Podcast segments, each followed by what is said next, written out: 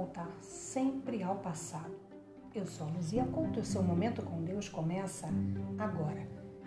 Com o passar dos anos, é comum às vezes buscarmos por lembranças que ficaram lá atrás. Uma música, um lugar, um nome, um cheiro. Mas o que isso trará de bom hoje para você? Falando da caminhada com Deus, do que tais lembranças irá edificar sua vida hoje e futura. Que saudade daqueles tempos! Eu era feliz e não sabia. Se eu pudesse, eu entrava num túnel do tempo e voltaria naquele dia. Para quê?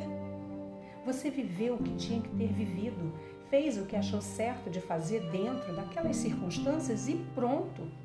Você precisa agora é continuar e olhar para frente.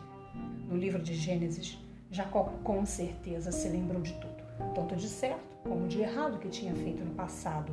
Quando o anjo lhe perguntou o seu nome, qual é o seu nome?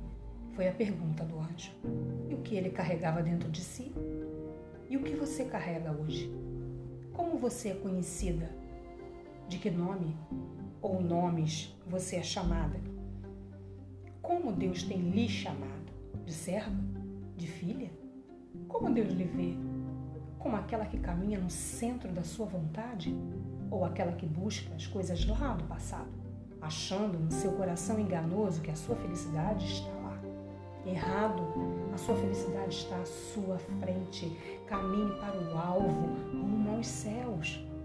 Eu queria tanto ser diferente, então decida ser diferente. Pare de olhar para trás e buscar coisas, pessoas que ficaram para trás.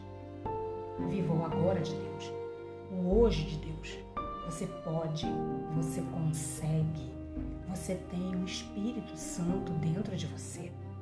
Que tal se livrar das amarras que te prendem ao passado? Troque o seu nome, o seu nome interior. Pare de se chamar, de ser reconhecida como a coitada, a louca, a que só vive reclamando, a briguenta. Você é uma mulher guerreira, você pode sim. E te digo mais: você é separada, escolhida do Senhor para viver e vencer nesta terra. Lembre-se, nada poderá te resistir todos os dias da tua vida.